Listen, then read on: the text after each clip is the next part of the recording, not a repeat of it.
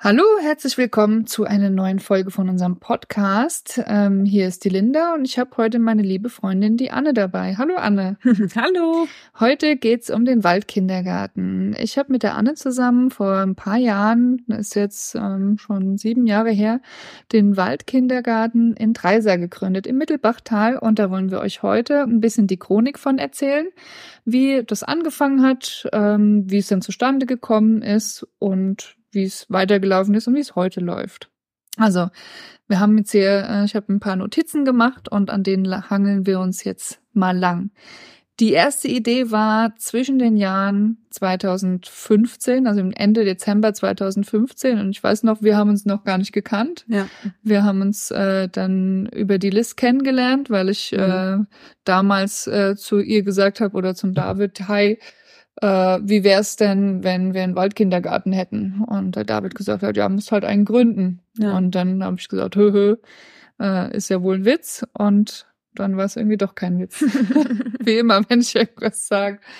Ähm, ja, wie ging es da weiter? Im Januar äh, haben wir uns mit dem Karl-Heinz Waffenschmidt ähm, getroffen. Der ist ja auch hier im Ort eine große Größe über dem NABU bekannt. Und dann sind wir mit dem durch die Gegend gefahren. Erzähl du mal ein bisschen.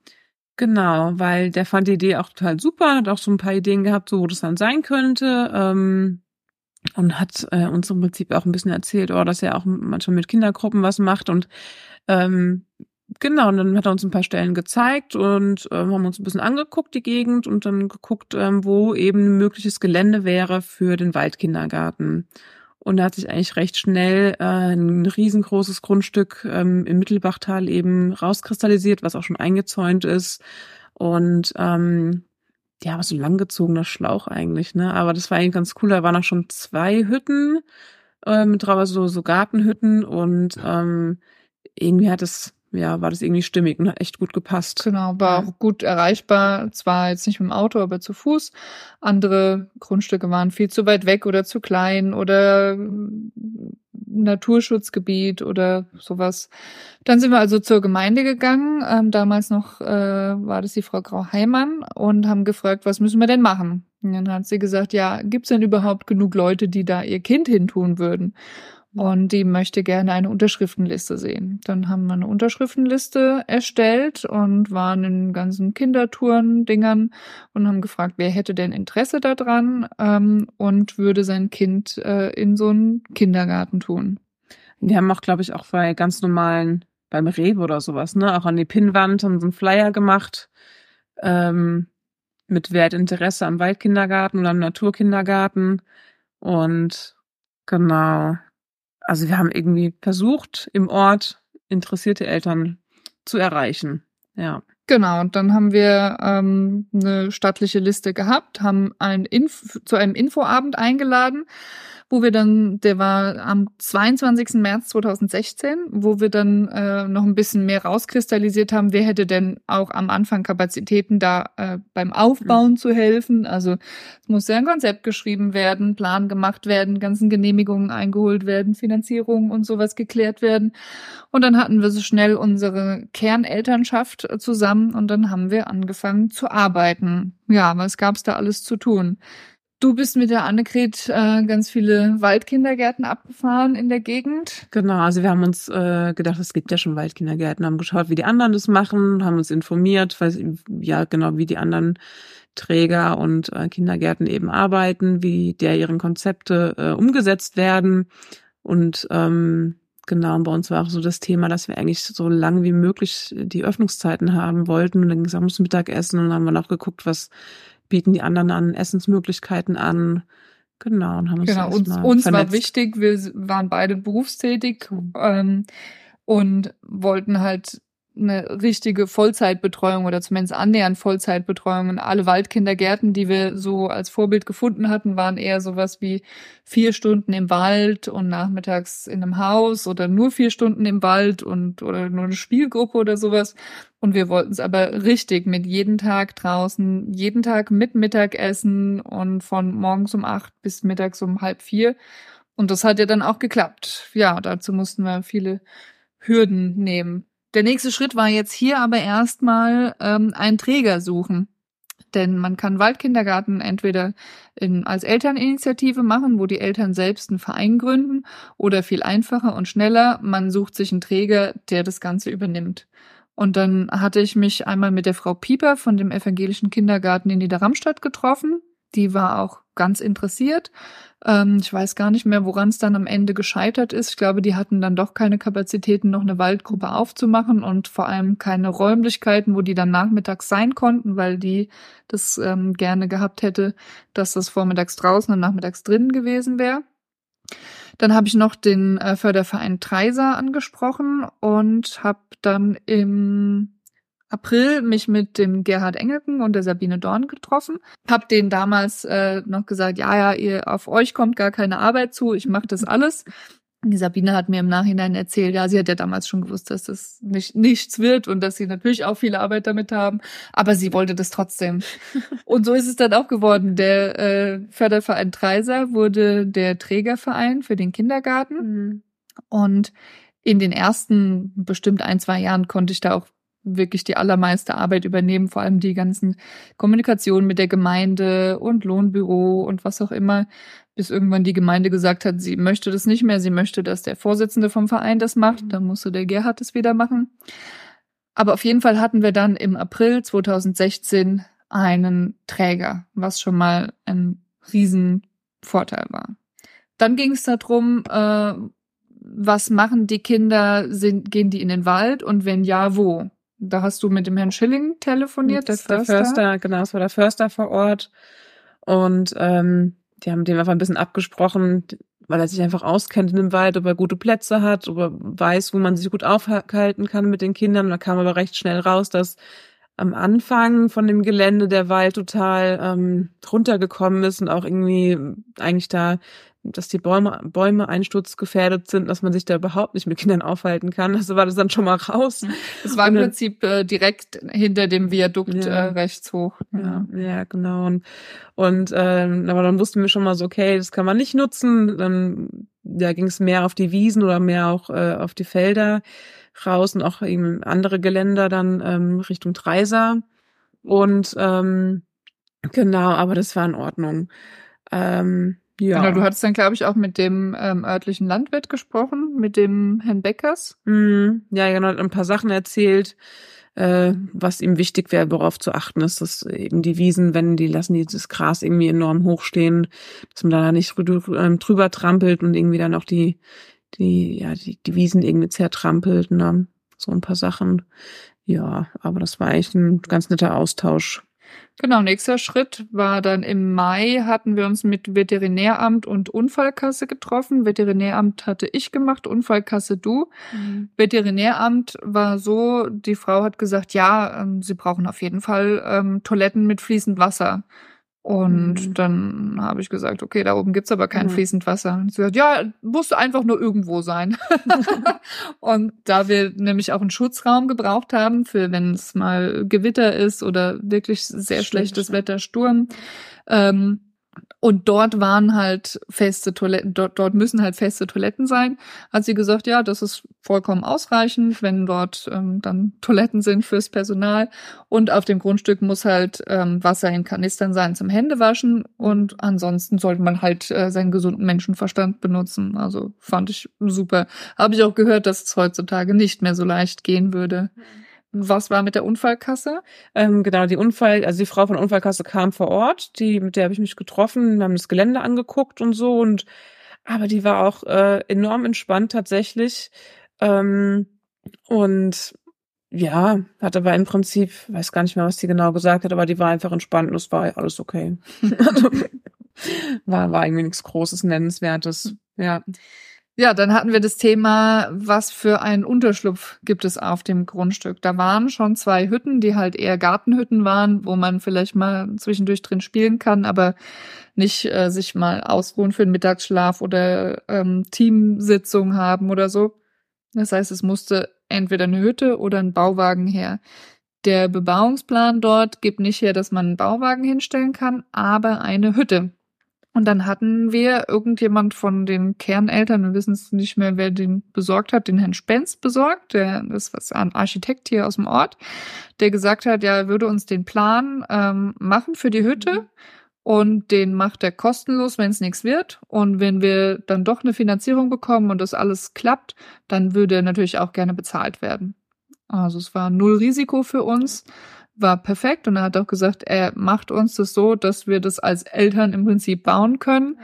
Ähm, und so haben wir es dann im Endeffekt auch gemacht. Kommt später noch ein bisschen die Story dazu. Also hat er uns dann diese Hütte geplant. Die war, ähm, ich habe mich dann mit der Frau Hesler ein paar Mal getroffen und mit aus äh, unserer Elternschaft äh, mit unserem Bauingenieur oder Architekten ähm, und die Frau von der Gemeinde hat dann auch gesagt, ja, die Hütte ist ein bisschen zu groß eigentlich, aber weil wir jetzt so äh, im mhm. Druck sind, äh, hat der Kreis sie trotzdem genehmigt und äh, die passt so und ähm, ist schon okay. Also das war wunderbar. Da haben wir viel Unterstützung aus der Bürokratie bekommen.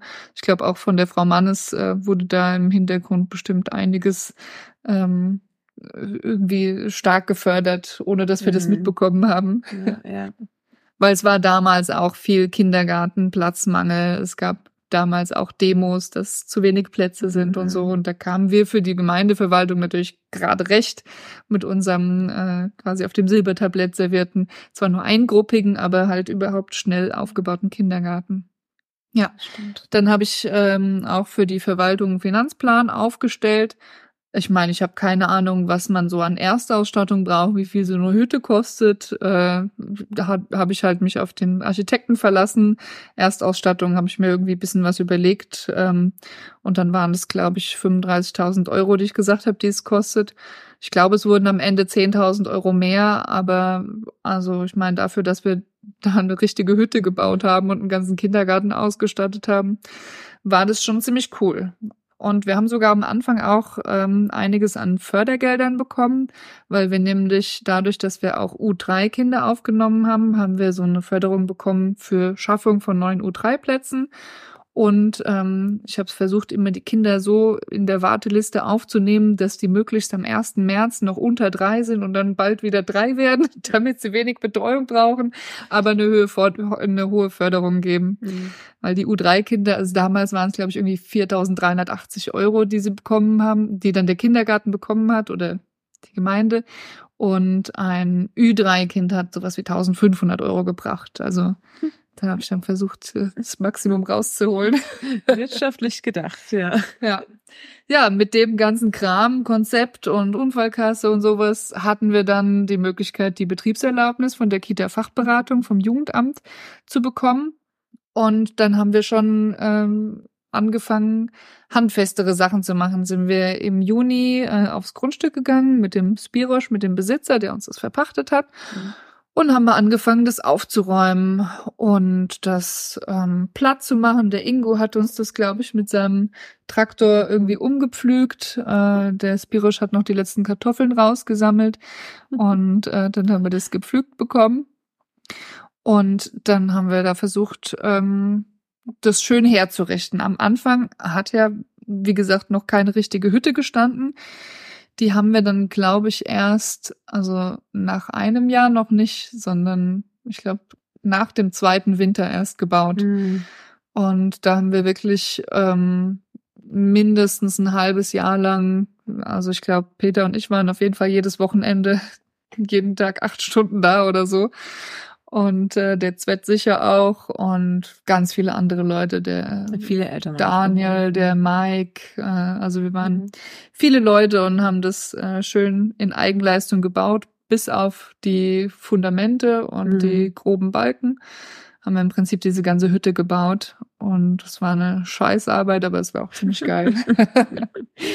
aber es war ein cooles Teamwork, muss ich schon ja. sagen, ja.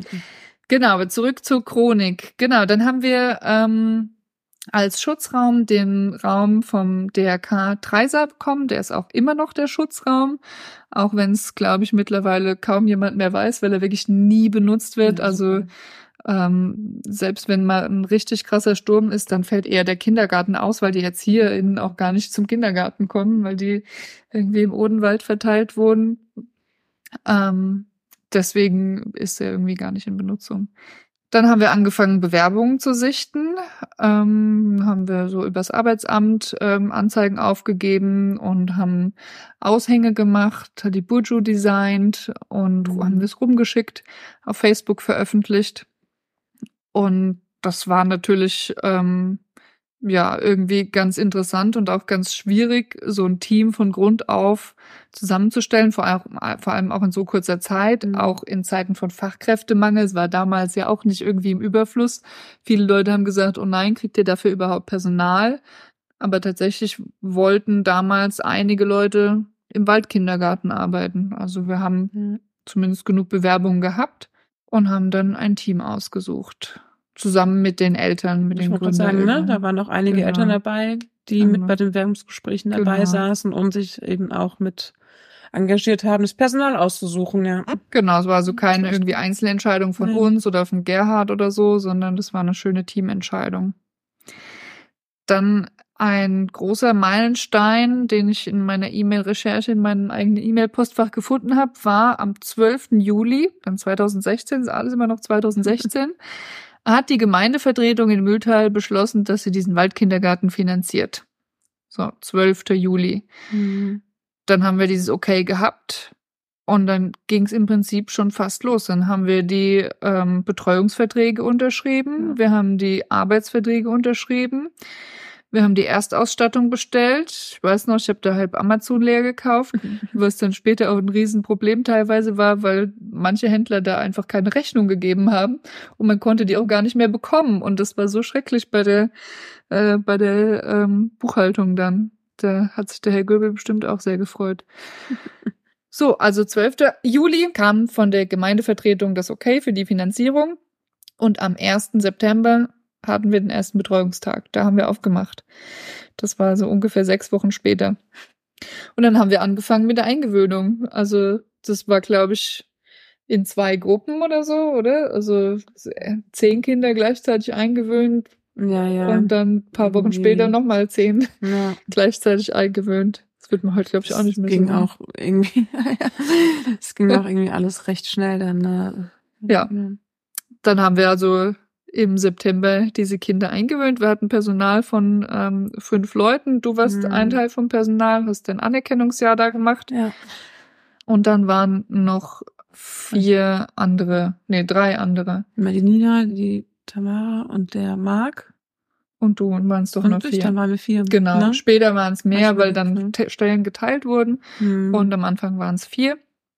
Und weil alle in Vollzeit da waren, war auch ein bisschen höheres Risiko von Krankheitsausfällen, was dann auch mhm. relativ schnell äh, zu Buche geschlagen hat, dadurch, dass wenn dann, also wenn zwei krank waren und äh, also dann musste man schon fast zumachen. Konnte man eigentlich nicht mehr betreuen, ja, ja. Wobei wir haben, glaube ich, auch am Anfang echt viele Eltern mit eingespannt, ne? Also ja. wenn jemand von den Erziehern krank war, ähm, sind teilweise Eltern eingespr eingesprungen und waren mit vor Ort und haben dann einfach mit sich auch teilweise abgewechselt, dass einer zwei Stunden da ist oder was man nächste dann abwechselt und die auch mitgemacht haben. Ich glaube, beim Mittagessen war das auch oft das Thema.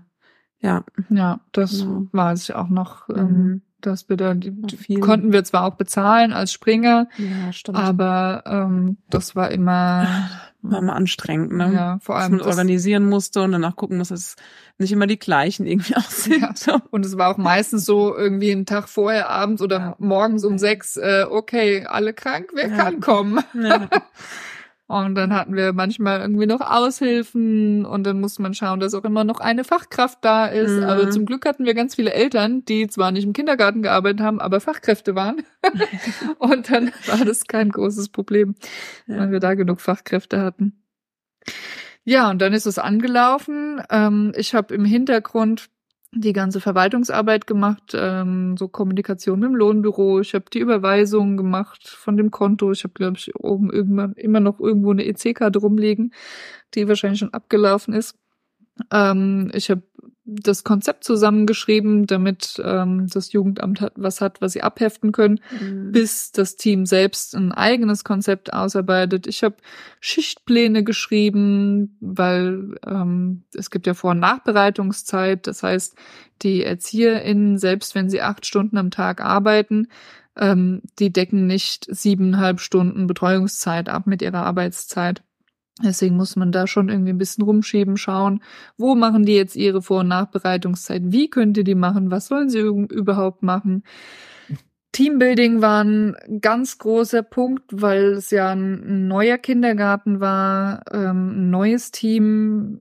Ich meine, ihr musstet naja, euch finden. Muss man erstmal überhaupt ganz viel miteinander reden, was Vorstellungen man hat, irgendwie, was man umsetzen möchte, was überhaupt am Anfang ganz wichtig ist und ja, wie man da so ein, ja, eine neue Teamstruktur aufbaut, ne? Und das Gleiche gilt im Prinzip auch noch für die Eltern, weil die Eltern mussten ja auch im Hintergrund ähm, ganz viel Elternarbeit verrichten. Das ist auch heute noch so. Ähm, die ganze quasi das ganze Management in von handfesten Sachen, sage ich jetzt mal, auf dem Kindergarten ist in Elternhand, also mhm. die Instandhaltung der Hütte vom Grundstück. Ähm, damals hatten wir noch kein Klo, aber jetzt äh, das, die Entleerung und die Wartung vom Klo. Ähm, das äh, Geschirr, also die Kinder haben dort Mittagessen was auch ein Riesendrama äh, war. Äh, lustigerweise hat die Kati beim Cater Kati äh, die ähm, den Zuschlag äh, erholen können, quasi, dass die uns catern. Denn wir haben ganz viele Caterer angefragt und die haben alle gesagt, nö, also da fahre ich mit meinem Auto nicht hoch. Das ist ja nach ja. dreimal hochfahren kaputt. Ja. Und wollten den Weg nicht auf sich nehmen. Ja, ja, das weiß ich noch. Ja. Dann hatten wir nur diese eine Auswahl und mussten im Prinzip auch bei dem bleiben. Die haben dann auch gesagt, ja, ihr müsst ähm, das Caterer-Geschirr dann auch spülen und bitte gespült zurückbringen. Das müssen wir bis heute noch machen. Das heißt, wir haben einen Elterndienst, der jeden Tag dieses Caterer-Geschirr mit nach Hause nimmt und spült und wieder am nächsten Tag hinbringt, dass der Caterer das ja. wieder mitnimmt und trotzdem nochmal spült. Aber ja.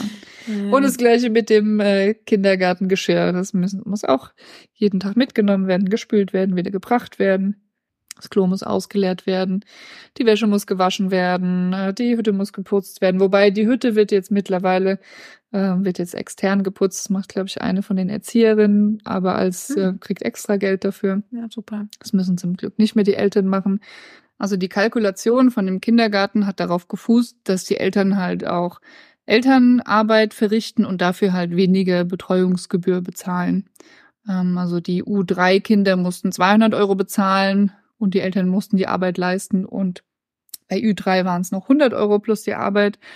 Und irgendwann hat die Gemeindevertretung oder die Gemeindeverwaltung, damals war, war ich noch nicht so in dem äh, in der Materie drin. Ich weiß nicht genau, wer es entschieden hat. Die haben entschieden, dass jetzt alle Kindergärten gleich viel kosten sollten. Dann wurden bei uns die ähm, U3-Gebühren stark angehoben, also von 200 auf ungefähr 400 Euro. Und die Elternarbeit ist gleich geblieben, was ich damals extrem unfair fand. Ähm, vor allem unter dem Gesichtspunkt, ähm, dass die Argumentation irgendwie war, die ähm, Kindergartenausgaben von der Gemeinde sollen irgendwie zu so und so viel Prozent kostendeckend sein.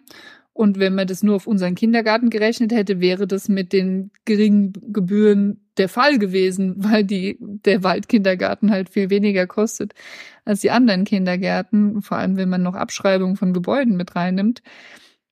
Aber darauf wurde nicht gehört. Genau, dann haben wir also die gleichen Gebühren wie alle anderen gehabt. Mittlerweile haben wir sowieso keine U3-Kinder mehr, sondern es ist nur noch ab drei. Und die haben ja sowieso die meisten Stunden kostenlos. Das heißt, ich glaube, wir haben nur noch das Modell, dass man entweder gar nichts zahlt oder sowas wie 50 Euro. Und dann macht's den Bock halt auch nicht mehr mhm. fett, ob man jetzt noch einen reduzierten Beitrag hat oder nicht. Aber die Elternarbeit ist natürlich immer noch bestehen und ähm, das macht natürlich den Kindergarten auch günstiger. Ja, jetzt haben wir euch einen schönen Überblick gegeben. Fehlt noch was? Fällt dir noch was ein, was wir vergessen haben? Wir haben bestimmt ganz viel vergessen. Es ja, war eine wilde Zeit. ja, definitiv. Also wir haben acht ja. Monate gebraucht von der ersten Idee bis zum ersten Betreuungstag. Ich wollte gerade sagen, also jetzt, wie wir es noch angeguckt haben, ist uns wirklich aufgefallen, wie krass schnell das ging. Ne? Also Linda und ich haben uns weiß ich, November, Dezember äh, kennengelernt. Das war nach Weihnachten. Sogar nach Weihnachten, ja, okay. Dann im Januar, äh, oder ja, Anfang Januar kennengelernt. Und äh, ich habe nur gesagt, ja, ja, ist eine super Idee, ich unterstütze dich, guck mal, was ich machen kann. Und dann war das immer so, ach, ruf mal da an, klär mal das ab, das müssen wir noch abklären. Und dann hat man sich so lang gehangelt von äh, irgendwie, ach, das fehlt noch und das fehlt noch. Und dann hat man irgendwann dieses Puzzle zusammen gehabt und ähm, und plötzlich war es fertig. Und plötzlich war es fertig. Deswegen, ja, ja, also es war echt krass. Ja. Genau. Ja, dann vielen Dank fürs Zuhören. Und wenn ihr mögt, lauft doch mal am Waldkindergarten vorbei. Ihr dürft zwar nicht reingehen, steht doch ein schönes Schild, betreten verboten. Aber lauft doch mal vorbei und schaut von außen rein. Das sieht nämlich wunderschön aus. Tschüss. Genau, tschüss.